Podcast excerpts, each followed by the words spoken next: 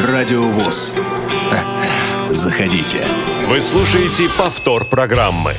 16 часов 6 минут на часах в московской студии Радио ВОЗ. Меня зовут Иван Онищенко. В эфире программа «Кухня Радио ВОЗ». Мне сегодня помогают Ольга Лапушкина и Иван Черенев. А, говорить мы сегодня опять будем о зрении, о нашем с вами зрении, о том, что нас с вами интересует. А, у нас сегодня в гостях человек, который был буквально недавно а, в одной из наших студий, не знаю, в этой ли. Итак, друзья, встречайте. Арсений Александрович Кожухов, а, доктор медицинских наук, а, профессор, офтальмолог, хирург высшей категории, руководитель клиники «Спектр». Добро пожаловать, Арсений Александрович. Здравствуйте. Добрый день. Всех приветствую. А, я так понимаю, что вас э, не испугали вопросы наших слушателей. Вы готовы продолжать вместе с э, вашим коллегой, э, который был у нас программы две или три назад, Олег Унгурьянов, продолжать рассказывать о том, что можно исправить, что касается глаз наших, здоровья наших глаз. А, отлично. Прежде чем мы начнем, Арсений Александрович, я вас попрошу прошу, вот мы вот так немножко вас сейчас поэксплуатируем, если не возражаете, а, проанонсировать мероприятие, которое пройдет 24 э, числа в Российской государственной библиотеке. Да, конечно. Э, да, вопросы, кстати, очень, я уже посмотрел, начали нам задавать. И это прекрасно, что такие вопросы есть. Э, то есть я только собрался именно об этом рассказывать, так что сейчас мы э, их ну, обсудим. Ну, замечательно. Да, а вот из того, что попросили зачитать, концерт «Русская душа» в РГБС 24 декабря 2019 года в читальном зале Российской государственной библиотеки для слепых ансамбль «Русская душа» представит концертную программу «Ах ты, зимушка, зима». Ансамбль был создан более 30 лет назад при учебно-производственном предприятии номер 10 Московской городской организации ВОЗ. В программе концерта звучат песни о зиме, э, «Белой зимой», «Снег, снежок», «Саночки», «Зимний вечер». Нотно-музыкальный отдел библиотеки приглашает на концерт с 15 до 16. Свободный вход. Отлично, друзья, поэтому у вас есть э, потрясающая возможность э, посетить э, вот этот замечательный концерт. А, не, что же, не будем отходить от традиции мы. Я вам обещал, что теперь в программах с моим участием мы будем слушать хорошую джазовую музыку. Арсений Александрович, скажите, вы любите джазовую музыку? Очень люблю джазовую музыку. Вот, сегодня замечательные у нас музыканты, и начнем мы, наверное, с трека, чтобы как-то поднять настроение, да, и создать какое-то настроение на сегодняшнюю программу Начнем мы с э, творчества Шакатак и э, просто непревзойденного человека оркестра Эл Джиро, после чего э, начнем основную нашу, продолжим разговаривать или начнем разговаривать на основную нашу тему.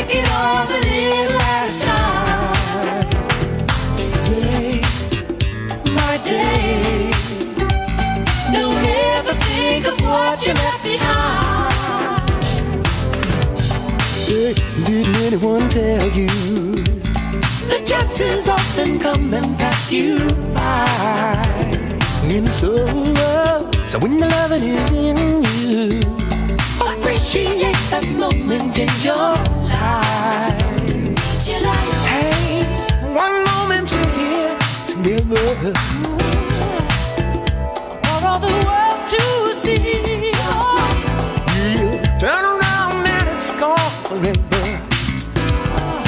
I don't wanna stop, so let's give it all we got.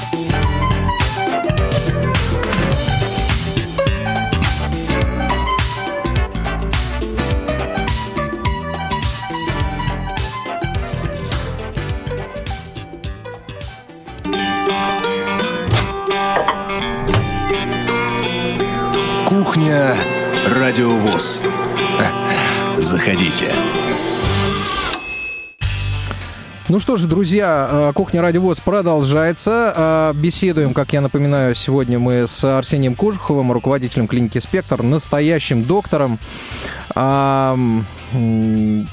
говорить мы будем о катаракте э, и, так сказать, о том, как э, предупредить, как лечить и так далее. Э, 8 800 700 ровно 16 45 э, телефон для ваших звонков. Телефон абсолютно бесплатный для всех э, жителей нашей страны, э, включая мобильный теле... звонков с мобильного телефона из любой точки нашей страны. И skype radio.voz тоже к вашим услугам. Ольга Лапушкина уже ждет ваших звонков, так же, как ждем их и мы с Арсением Александровичем. Э, Арсений Александрович, а вот скажите мне, пожалуйста, я вот вашего коллега, э, коллегу э, Олега Унгурьянова спрашивал о том, почему была э, выбрана специальность медицина. Вот у вас это почему произошло? То есть что-то было интересно, биология там была интересна, или вообще, может быть, в семье кто-то доктором был? Ну, биология это уже позже, и вообще такие науки, биология, химия. В школе еще ботаника была когда-то, на в Ну младших да, классах, да. да. А вообще-то у меня вся семья врачи. То есть у меня и бабушка была детским доктором, Мгм. очень хорошим. Как раз хотел спросить, по каким специальностям? Да, э, мама у меня анестезиолог, она и сейчас работает анестезиологом. Э, э, Ну, собственно, дядя мой, Святослав Николаевич Федоров, известнейший врач-офтальмолог. Вот это да. Да, по- Ну, мне, много, мне кстати, слухов повезло по этому очень. поводу, да. Вот сейчас мы это услышим, э, так сказать, из первых уст. Мгм, так. А, Поэтому, да, тетя моя, то есть его жена, она врач, тоже гинеколог в прошлом, поэтому у меня, в общем-то, так случилось, что большая часть моей семьи это врачи. А, Ну и э, так вот с детства я уже хотел стать врачом где-то лет с пяти, но еще не было оформленного такого желания, э, какую именно специальность выбрать. А лет где-то в 10, и когда я учился в школе, э, мой дядя Слав Николаевич Федоров, который все время заменил мне отца, так как я без отца рос, в общем-то, он мне был как отец. Он меня как-то взял с собой в операционную и сказал, давай Вот посмотришь. да. да, ска- просто давай посмотришь, вдруг тебе будет интересно. И попав один раз в операционную, посмотрев в микроскоп, я понял, что вот, вот он, целый космос под этим микроскопом, внутри этого маленького глаза столько всего интересного, всяких деталей огромное количество. И он, оказывается, совсем не маленький под микроскопом, а это целая очень серьезная такая конструкция, напоминающая суперсложную видеокамеру. А, И, в общем, я понял, что я хочу стать именно офтальмохирургом вот в тот момент. Понятно. А почему вот все-таки был выбран э, путь создания собственного бизнеса, а не м, пойти, например, к дяде работать? Э, Я так понимаю, что вы весьма успешный доктор, и все у вас замечательно. И в вашей карьере, и в вашем образовании, вот, и так далее. А почему, вот, почему собственный бизнес? Почему не там? И, кстати, вот, может быть, вы расскажете нашим слушателям, я вот, например, ничего не вижу в средствах массовой информации, что сейчас происходит с клиникой и как э, его последователя, э, так сказать, вот продолжается его дело? Конечно, конечно. Он создал такой запас прочности мощнейший, э, что, я думаю, оно и продолжается, и еще долго будет продолжаться. Э, Ну, я, дело в том, что я работал в клинике в институте Федорова при жизни Мгм. Святослава Николаевича и еще год после его гибели. Э, Это прекрасный большой институт, в котором и сейчас работают прекрасные специалисты, наши коллеги. Э, Конечно, там уже с 2000 года Слав Николаевича нет, кадровый состав сменился, кто-то ушел, кто-то пришел, Э, но, тем не менее, институт, в общем-то, очень хорошо и успешно работает. Э, И я считаю, ну, то есть что... они продолжают лечить, да? Конечно, конечно, продолжают лечить очень По его успешно. методикам. Да, Мгм. да, ну и, и по его, И уже и, там и- уже и что-то что-то добавилось. уже добавилось за эти э, два десятилетия почти. И, конечно, еще добавилось, то есть ничто не стоит на месте, мировая офтальмология развивается, российская тоже. Но я хочу сказать, что благодаря усилиям Федорова и его соратников, э, я считаю, и не только я, что, в общем-то, офтальмология, офтальмохирургия э, российская на сегодняшний день э, самая сильная, в мире самая сильная. Потому что здесь, в общем-то, самые сложные случаи оперируют на самых таких вот... э, Самые высокие технологии используются для хирургического лечения. Слушайте, ну вот я совершенно не подозревал, что тема выйдет э, на, как раз на клинику Святослав Николаевич. Ну, представляете, вот э, как мир тесен, когда-то мой тесть э, работал у Святослава Николаевича. Он занимался оптикой, там, подбором линз, Мгм. очков там, и так далее. Ну да. Вот, и а так к далее. вопросу, да, почему, э, собственно, ну вот я Мгм. сказал, что я с 2000 года ушел, организовал э, офтальмологический э, центр в клинике АО «Медицина», э, международный центр Очень, очень офтальмохирургии. уважаемое Да, учреждение, да. Семь лет там, благодаря вот Григорию Ефимовичу Ройтбергу, который меня пригласил Э, Мы успешно очень развили это дело. Вот. А потом ушел в клинику Коновалова Михаила Горча, там поработал. То есть у меня был опыт работы в различных клиниках, вот в госинституте, и в частных клиниках. И, скажем так, выйдя на определенный уровень, собрав этот опыт, я понял, что, в общем, я бы хотел э, создать свою клинику, свою школу э, и, в общем, ну, получить большую степень свободы и помогать пациентам еще эффективнее, чем я это делал раньше. Поэтому решили свою клинику сделать. Понятно. А, ну что же, я думаю, что мы перейдем к нашей основной теме. Катаракте 8 800 700 ровно 1645, skype-radio.voz для ваших вопросов. Друзья, звоните, не стесняйтесь. А, Давайте начнем с самого начала. Что такое катаракт? Э, Катаракт – это помутнение хрусталика. Хрусталик – это э, маленькая линзочка, э, природная такая линзочка, которая находится внутри глаза. Некоторые пациенты наши считают, что это какая-то тонкая пленочка. Да-да-да, самом вот и у меня тоже, кстати, такое ощущение есть. Да, Вот что это такое, да. Мгм. На самом деле это не пленочка, а это довольно-таки э, такой орган, скажем так, хрусталик. Он, он имеет толщину миллиметров 5. Ого. да, достаточно толстый. То есть это линза, он выполняет функцию, он проводит, проводит через себя э, свет. То есть через него свет проходит, преломляется и попадает точно в сетчатку э, в центральной ее зоне, фокусируется. Так. Кроме того, хрусталик у нас в норме несет функцию аккомодации, то есть автофокуса определенного в глазу. Э, Он позволяет видеть предметы и вдаль хорошо, и вблизи. Расстояние до предмета меняется, а фокус остается четким. Это как раз обеспечивает хрусталик за счет механизма аккомодации. То есть за счет этого мы видим четко или не четко? Совершенно верно. Мгм. Вот, Так вот, что э, такое катаракт? Вот что при- происходит с, хру- с хрусталиком? Да, ближе к годам где-то к 45 он потихонечку уплотняется, хрусталик, а, а дальше может и мутнеть. И вот когда он мутнеет, э, это происходит катаракта. Это, это и называется катарактой. А, то есть это процесс называется катарактой. Э, Заболевание называется Заболевание. катарактой. Само помутнение То есть, хрусталика. то есть помутнение хрусталика – это катаракта. Совершенно верно. Это одно и то же. Да, именно так. Вот это да. А вот э, скажите, пожалуйста, что нужно все-таки, вот какие меры профилактики вот существуют или нет, чтобы Ну, э, предотвратить эту историю? э, скажем так, э, мер профилактики, каких-то лечебных мероприятий, капель, э, по сути дела, не существует. То есть есть э, распространенные заблуждения народные, всякие там и шарлатанские методы, различные капли, какие-то тренировки, которые якобы предотвращают катаракту, какие-то народные способы лечения, к сожалению, не предотвращают. Э, Ну, э, в целом, э, катаракта, по- появление катаракты зависит, конечно, вообще от сохранности организма. То есть чем человек Вот я как раз моложе, это, да, скажем так, спросить. чем он лучше сохранился, тем меньше шансов у него в более раннем возрасте получить катаракту. Но, тем не менее, годам к 80 известно, что катаракта присутствует у 100% населения. Но просто она не у всех начинает уже снижать зрение. У кого-то она не, сна- не сразу снижает зрение, но к 80 годам начальные признаки мы уже можем практически увидеть у каждого человека.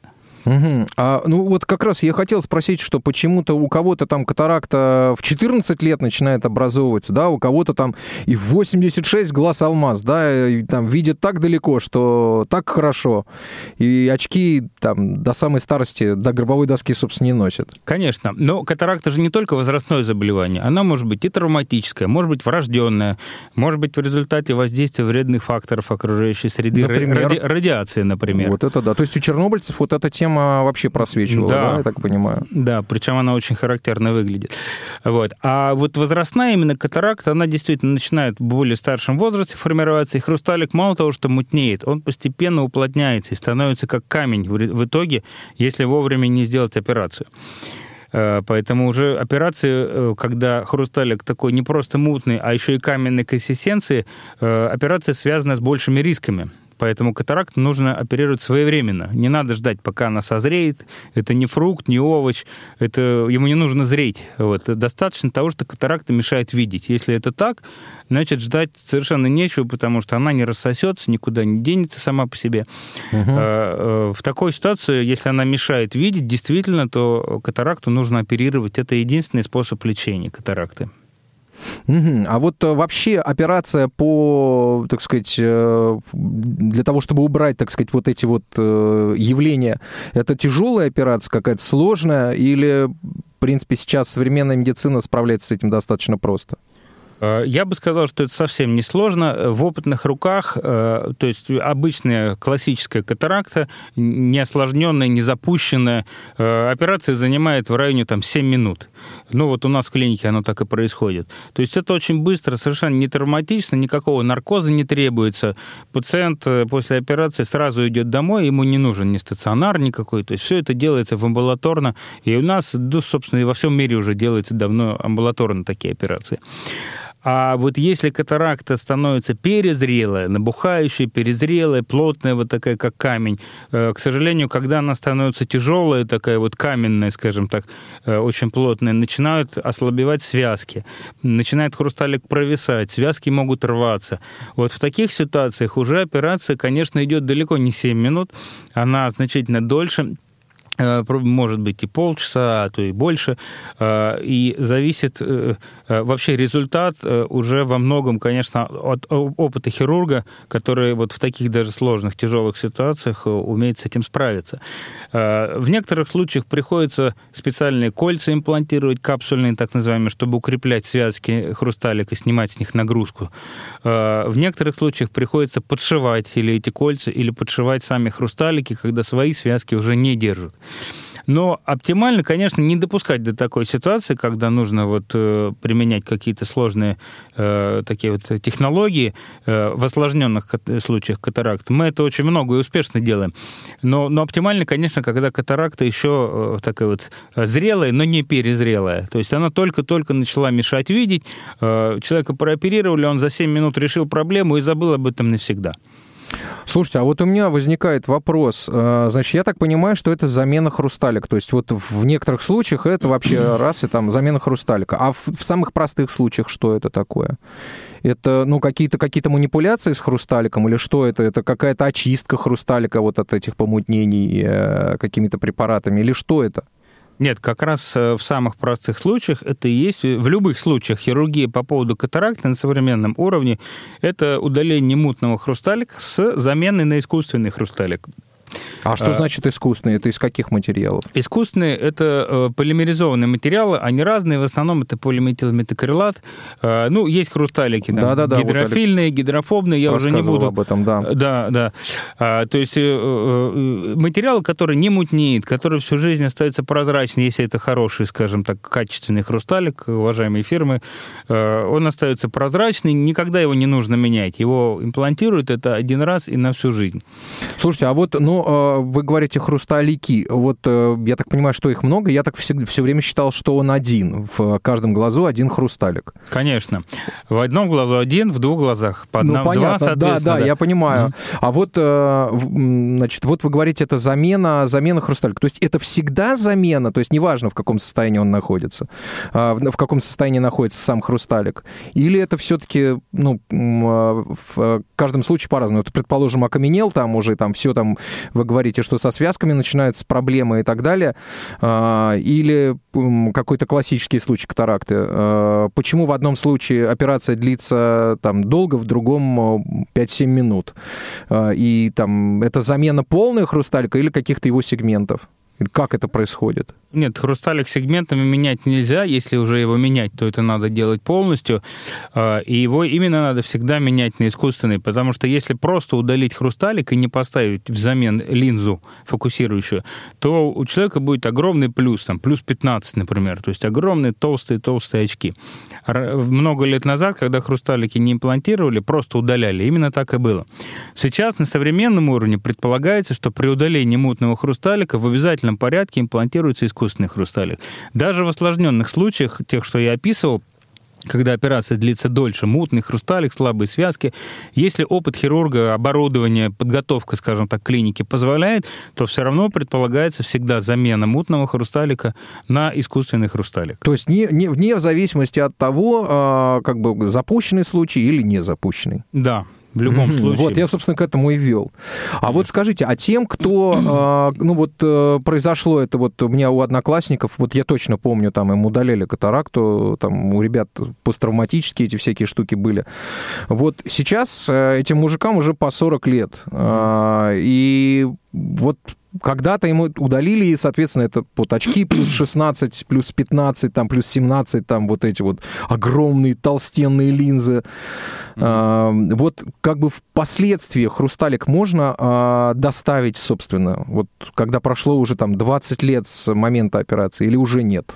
Конечно, можно. И 20, и 30, и 50 э, можно имплантировать, то есть так называемая вторичная имплантация. То есть снять очки вот человеку, Конечно. собственно. Да, Мгм. у нас довольно тоже много таких пациентов, но э, в ряде случаев, когда нет капсулы, то есть нет опоры остатков от своего хрусталика, э, при вторичной имплантации такие хрусталики приходится подшивать.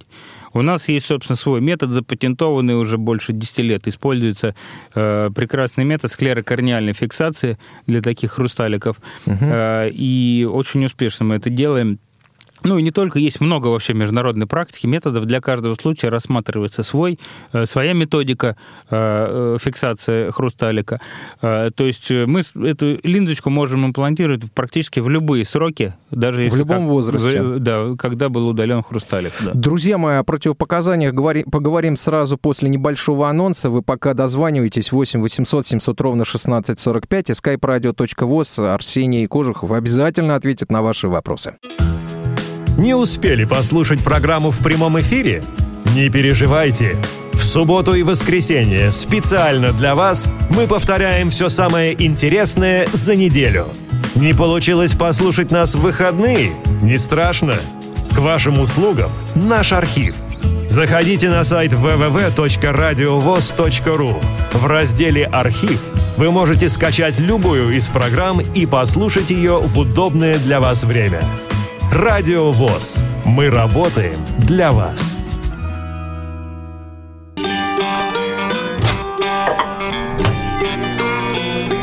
Кухня Радиовоз. Заходите.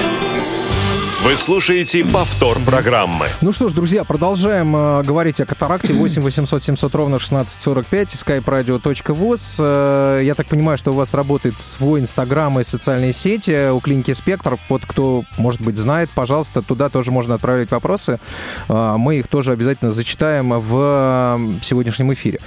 Э, Арсений Александрович, вот у меня вот вопрос такой. Э, Вот при имплантации инородных тел а, придется ли пить всю жизнь какие-нибудь там иммуносупрессанты или еще, не дай бог, что-то, чтобы подавляло иммунитет и не вызывало отторжения? Ни в коем случае. То есть э, хрусталики современные, э, изготовленные из качественного материала, они абсолютно реактивно ведут себя в глазу. Никаких иммуносупрессоров не нужно пить, э, иммунодепрессантов. То есть абсолютно они никак, никакого вреда глазу не приносят. А вот какие-то дискомфортные ощущения, или это все вот настолько гармонично вписывается в глаз, ведь глаза-то у всех разные, ну, там, позвольте, форма, в конце концов, размер там и так далее. Вот это каждый раз индивидуально как-то подбирается? Конечно, мы перед тем, как делать операцию, проводим полное обследование, получаем в конкретных цифрах, скажем так, все размеры глаза, э, оптические характеристики глаза. У нас есть специальные формулы, в которых мы рассчитываем хрусталик, чтобы он подходил по оптике, по опорным, скажем так, элементам, да, то есть э, чтобы он четко соответствовал необходимым параметрам глаза. Причем мы можем даже по заказу пациенту оставить маленький минус или не оставить минус, там точно в ноль попасть. У кого какая профессиональная деятельность. Есть хрусталики вообще мультифокальные, которые позволяют и вдали, вблизи видеть без очков. То есть и такие мы можем имплантировать. То есть сейчас э, спектр огромный хрусталиков, и возможности у нас э, практически неограничены для лечения катаракты. Мгм. Понятно. Вот э, вопрос от наших слушателей пришел э, из э, социальных сетей э, о, о том, как э, выяснить, э, что у человека катаракта. М. Ну вот какие первые признаки? Э, Единственный признак э, – это э, то, что зрение начинает ухудшаться. К сожалению, зрение начинает ухудшаться не только при катаракте, есть и другие заболевания, при которых оно ухудшается. Э, Но вот при катаракте это единственный первый признак, который человек может заметить. Причем ухудшение какого плана? Появляется сначала небольшой легенький туман. Потом этот туман постепенно начинает сгущаться. Если человек носит какие-то очки, наступает какой-то момент, когда очки вдруг все-таки перестают ему помогать. Вот он мог в них читать, а теперь он в них не может читать, потому что что в очках, что без очков, все вот в этом тумане. Если этот туман появился, то имеет смысл, конечно, обратиться к офтальмологу для обследования, э, диагностики э, правильной, э, и для того, чтобы понять, не катаракта ли это, и не нужно ли все-таки ее хирургически лечить. А, э, вот, ну, выяснять, э, катаракта ли это, все равно нужно как бы прийти к врачу, и врач скажет, да, это дружок катаракты, или нет, это что-то еще.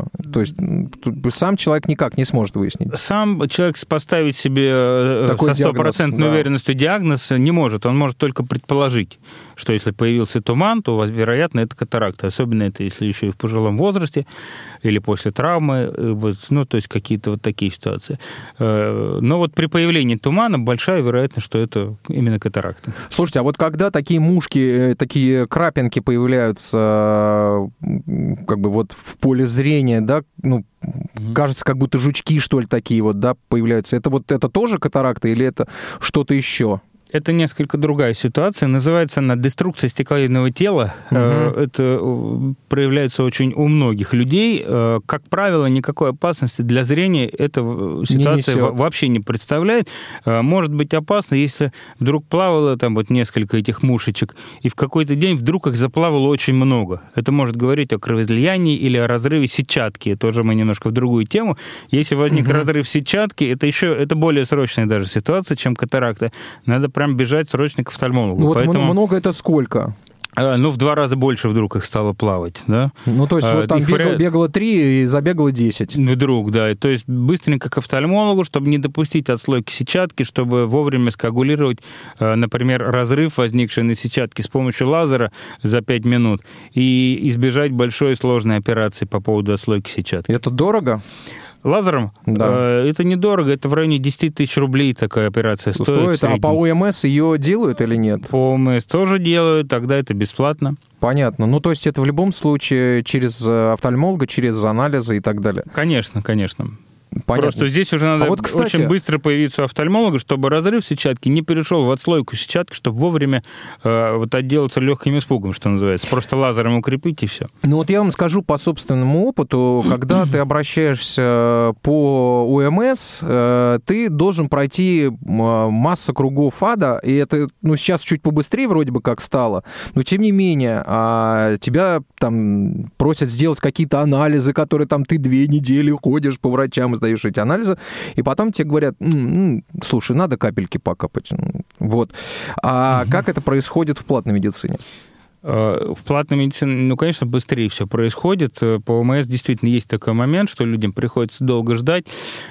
К сожалению, Знаете, меня вот любой- впечатлило- извините, я вас Ага. перебил, меня вот впечатлило тут э, как-то недавно э, мои родственники обращались к кардиологу и э, поставили, это вот э, в э, российской глубинке, это Ярославская область, и человеку, при, человеку стало с сердцем плохо, и человек вот обратился, приехали, это отправили на кардиограмму, сказали, а вот кардиограмма э, будет через две недели. Через две недели кардиограмма показала, что у человека, вообще говоря, был инфаркт. Вообще-то, да. И Вот. он мог бы умереть Ну, вот давным-давно уже там могли бы присыпать, и уже там, и даже винки бы уж пропали. Мгм, Ну, конечно. Но вообще я хочу сказать, что любое абсолютно заболевание легче лечится на ранней стадии, чем на поздней. Поэтому э, э, вот эти вот, э, конечно, промедления и, и задержки, но есть ситуации, когда это не так страшно плановые, такие, даже та же катаракта, допустим, да, а есть ситуации, когда нужно делать все быстро и даже экстренно в некоторых случаях для того, чтобы не допустить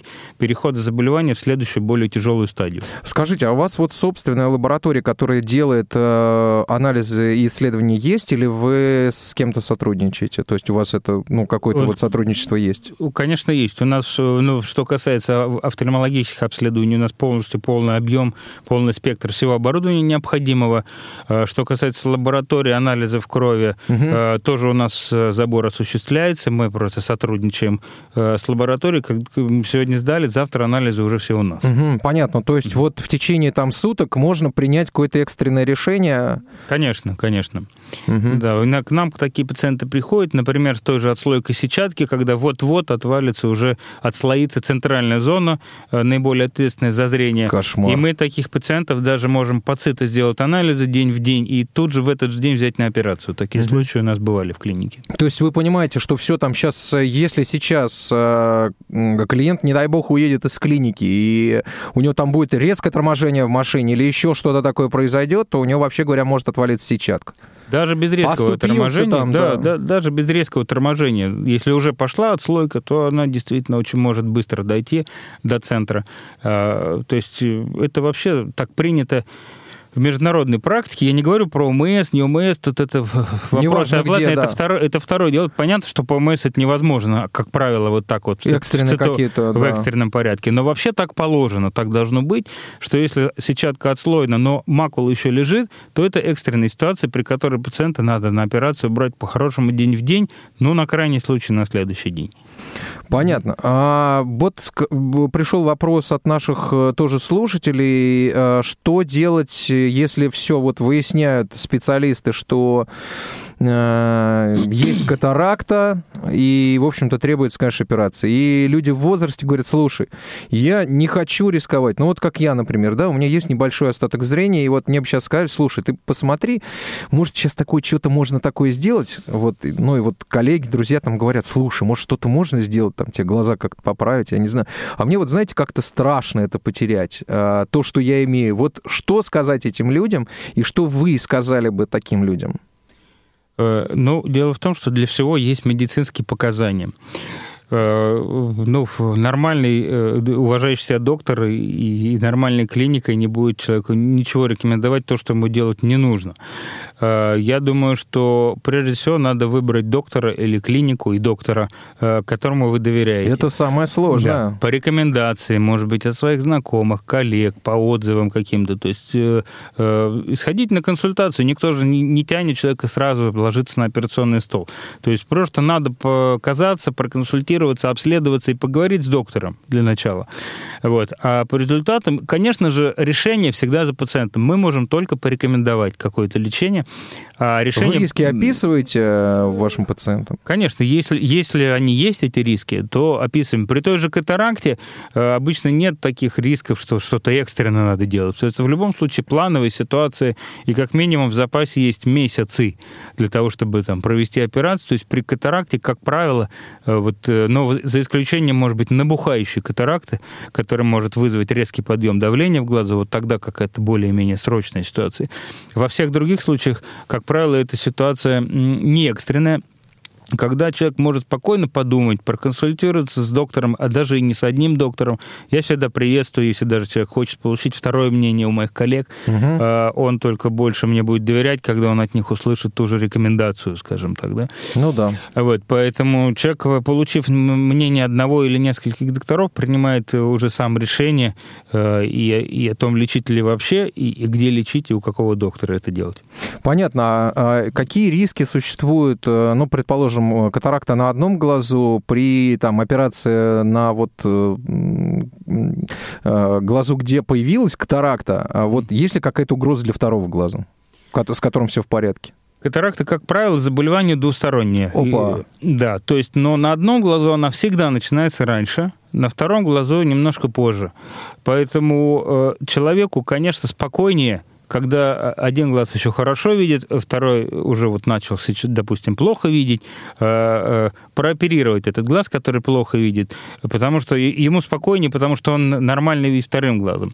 Вот. А если человек уже э, совсем плохо видит или ничего не видит одним глазом, и вдруг у него начинает видеть второй, он, конечно, боится больше, потому что он боится потерять последнее, что называется, да? Ну да, конечно. Вот я говорю, вот это мой абсолютно случай. Конечно, сто процентов, да. То есть это вот психологический Вот, такой момент. Если бы там левый, левый да. глаз, я бы там, а, предположим, может быть, и рискнул бы, да, там как-то препарировать, но мне немного страшно, не случится ли какой-то беды со вторым, который хоть немного видит, да, и на который я опираюсь. Я вот, правда, вот вашему коллеге уже сказал, что я, например, уже два года или два с половиной хожу с тростью, потому что на работе а, устаешь достаточно сильно, а, возраст уже не маленький, уже люди там, так сказать, э, на улице думают, то ли пьяный, то ли еще что-то. Ну, вот как бы, чтобы мне было проще, я уже начинаю там ногами шарить эти лестницы искать, мне проще уже там, уже пойти с тростью.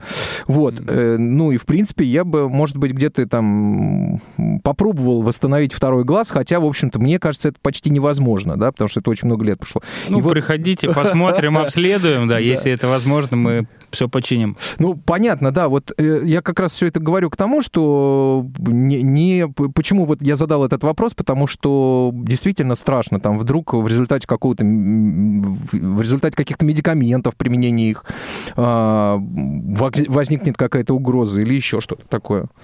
Ну, здесь, я думаю, что плохая практика вот так вот прятать голову под крыло, что называется, как аист. Э, Лучше э, иметь информацию, обследоваться, не обязательно оперироваться, да, если это не является какой-то ситуацией срочной или экстренной, Э, но хотя бы иметь представление о рисках э, и, и где больше риска, если лечиться или же если не лечиться, а просто ждать. Э, То есть оценить эти риски и на основании этого уже принимать решение. А, вы знаете, у меня вот такой вопрос. А какие самые дорогие операции вообще вот по мировой практике? Вот что стоит в глазу дороже всего? Если мы говорим про катаракту, то самые дорогие, хруста... самые дорогие операции – это операции с мультифокальными хрусталиками. Это Сейчас что такое есть мультифокальный? сейчас хрусталики э, трифокальные, которые обеспечивают зрение хорошее и на дальнем расстоянии, и на ближнем, и на среднем. А, Вот с ними, пожалуй, операции самые дорогие. Ну, порядок какой? Ну, порядок, значит, Так они, они, они могут быть еще и с э, коррекцией астигматизма. Э, Порядок где-то... Астигматизм это что? Астигматизм – это не идеальная сферичная роговица. Роговица – это то, что мы видим в зеркале, то, что блестит, и то, что прозрачно. Э, Это, это еще одна, это самая главная линза в глазу, которая находится перед хрусталиком. Хрусталик находится за зрачком, а роговица находится, наоборот, перед зрачком. Она прозрачная, как стекло.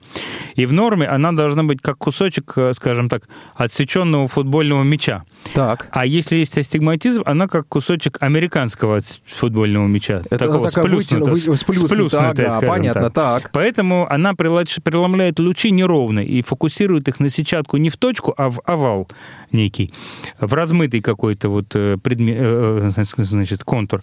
А, Поэтому если есть астигматизм, мы его тоже можем успешно коррегировать при замене катаракты, э, при замене хрусталика, при лечении катаракты э, с помощью искусственных хрусталиков. И есть э, м, просто торические хрусталики, которые этот астигматизм коррегируют, а есть Такое как мультифокальные. колечко, вот э, уважаемым слушателям, я э, поясняю, что такое торический, э, торическая форма. Это как вот колечко от пирамидки. Да, да. Мгм. А, ну, то есть это форма, при которой коррегируется астигматизм. Кроме того, что катаракта э, устраняется, еще и коррегируется астигматизм.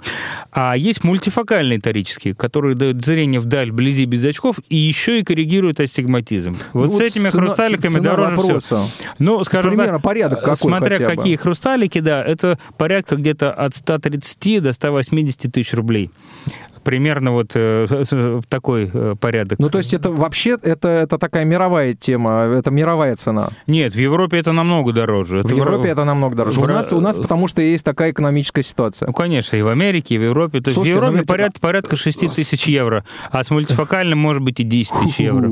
Намного дороже. Ну, конечно. понятно, то есть фактически в три раза, Да. да. получается, в три раза Да. дороже, чем здесь. Конечно. Ну вот, а скажите, а почему так? А, У нас что, материалы стоят дешевле? Ведь э, как бы производство у фирм, а, мы же такие же материалы покупаем, такие же, как используют в Европе. Или что, труд стоит дороже, электроэнергия в Европе, что? Ну, собственно, Почему- эти, этих- почему так? Да, собственно, эти хрусталики, они же тоже не российские, они европейские. Я понимаю, да, но американские, в, в Москве они европейские, да. такие же, как и в Америке. Конечно, конечно. А, Но, а, во-первых, живем мы в рублях, а не в евро и не в долларах. А, Во-вторых, у нас менее развита страховая медицина. Так. Она развита больше в Европе, в той же и в Америке. В-третьих, скажем так, просто меньше меньше уровень жизни в целом вот, в, в- в рублях, если сравнивать и в евро, в средние зарплаты и так далее. Ну, в России понятно, что они меньше э, э, если переводить по курсу, скажем. так. Поэтому, соответственно, и стоимость операции тоже меньше, чем в Европе или в Америке. Понятно. А вот в, в- в целом, что дороже всего? То есть вот что в глазу стоит дороже всего?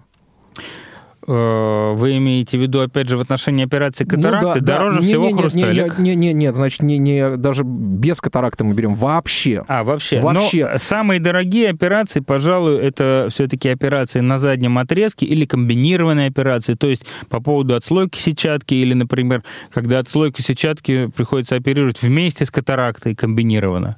А вот эти операции наиболее дорогие. Их стоимость может и превышать 200 тысяч рублей. Понятно. А вот скажите, пожалуйста, если, предположим, у человека произошла когда-то давно-давно, там, предположим, 30 лет назад отслойка сетчатки, возможно ли за что-то зацепиться и попробовать восстановить зрение? Если этот человек видит свет, Не видит. э, Ну, если... предположим, все, уже там, там... Если ноль, абсолютно чернота, и даже ни с какой стороны свет не видно, мы, к сожалению, такому человеку вернуть зрение уже не можем. Если человек хотя бы видит свет, хоть немножко правильной светопроекции у него есть, определяет, с какой стороны этот свет. Ну, то есть это как проверяется? То есть вот, э, предположим, у меня там э, много-много лет назад а, была отслойка сетчатки в результате травмы. Ну вот я просто на себе привожу пример, да, хотя Ну. вот таких примеров полно. Вот, была отслойка сетчатки, и один глаз, э, вот я даже вот как-то не воспринимаю этот мир, вот что он у меня там по каким-то причинам не видит. Вот можно определить, там он э, там, види, э, там проникает туда свет, человек увидит свет или, так сказать, нет. То есть, э, может быть, что-то как-то засвечивается, как-то специальным а, способом, какими-то приборами там, да, проверяется Нет, это как-то. Нет, светопроекция проверяется очень просто. Глаз э, закрывается здоровый или лучше видящий. Э, э, Ну, то есть один глаз закрывается, а во второй э, светит фонариком. Справа, сверху, снизу, слева, по центру. Понятно. И проверяет, правильно ли глаз определяет, с какой стороны светит свет. Мгм, И понятно. вообще, видит ли он этот свет, в принципе. Понятно. То есть, если этого нет, то, в общем-то, ловить... Если света нет вообще, абсолютно вот ноль, темнота, глаз не видит, не определяет свет, то такому человеку мы зрение вернуть уже не можем, конечно. Понятно. А, Арсений Александрович, вот, к сожалению, заканчивается сегодняшняя наша программа. Времени остается не так много. Вот э, ваше пожелание, что ли, нашим слушателям. Вот э, как, вот, может быть, какой-то универсальный совет, э, как беречь лучше свое зрение, чего лучше делать, а чего лучше не делать там. Я не знаю, вот сейчас у нас такая погода странная в Москве, да, когда нет снега, вот декабрь месяц, э, там это как-то влияет на зрение, не влияет. Вот что вы можете посоветовать, как сберегать зрение при э, большом количестве, так сказать, времени за компьютером там и так далее, особенно тем людям, у кого есть эти проблемы уже со зрением? Ну, во-первых, я хочу сказать, что наш глаз это такой же орган, как все остальные органы. Он получает кровоснабжение из того же сердца, из которого э, все наши органы, э, просто кровоснабжение, иннервацию также. То есть э, э, сохранность зрения, там отсутствие той же катаракты, каких-то возрастных заболеваний, дис- дистрофических заболеваний, э, сетчатки и других э, частей глаза, она зависит, как я уже коснулся этой темы, в целом от сохранности организма. Поэтому, прежде всего, можно рекомендовать э, вообще здоровый образ жизни, э, правильное питание, физическую активность, э, подвижный образ жизни. Это все сохраняет в целом и наш организм, и наши глаза. Если говорить конкретно еще про глаза, то глаза нужно защищать от солнца, от ультрафиолета, потому что сетчатка повреждается ультрафиолетом. Для нашей полосы, может быть, это не так актуально, но тем не менее летом, да даже зимой в яркие солнечные дни имеет смысл использовать солнцезащитные очки э, с хорошими светофильтрами, то есть очки, где будет стопроцентный блок ультрафиолетового излучения. Э, ну, фирменные очки, на них, как правило, написано, что на 100% блокируется ультрафиолет. Слушайте, у меня есть идея. А, предлагаю вот как-то встретиться в самое ближайшее время и поговорить об очках, потому что это такая тема тоже интересная, которая явно заинтересует наших слушателей, потому что выбор солнцезащитных очков вообще для наших ребят, а, для незрячих, это такая это особая тема. Вот я, кстати, тоже очень дол- очень-очень долго подбирал очки. Да, конечно, Не конечно. возражаете? Да, да. Арсений. Александрович, у нас совсем не остается времени, а у нас есть такая традиция, чтобы наш гость проанонсировал программу на следующую неделю. После заставки давайте приступим к анонсам программ. Хорошо. Кухня Радиовоз. Заходите. Давайте прочитаем анонсы, которые я вам передал. Давайте попробуем. Хорошо, значит, а после анонса мы просто в прямом эфире, то, что не, не успели ответить. Э, Прочитаю анонс. э, э, Воскресенье, 22 декабря. Зона особой музыки. Даты события утраты третьей недели декабря в разные годы в шоу-бизнесе. Так, Понедельник, 23 декабря. Радио ВОЗ поздравляет. Памятные даты ВОЗ. Особый взгляд. Илья Бруштейн. Школа интернет в Германии. Зачем гляделки придумали раздвижные двери. Э, Прекрасно и далеко. Путешествие вслепую. Египет. 14.05-15.00. Прямой эфир около спорта. Выпуск седьмой.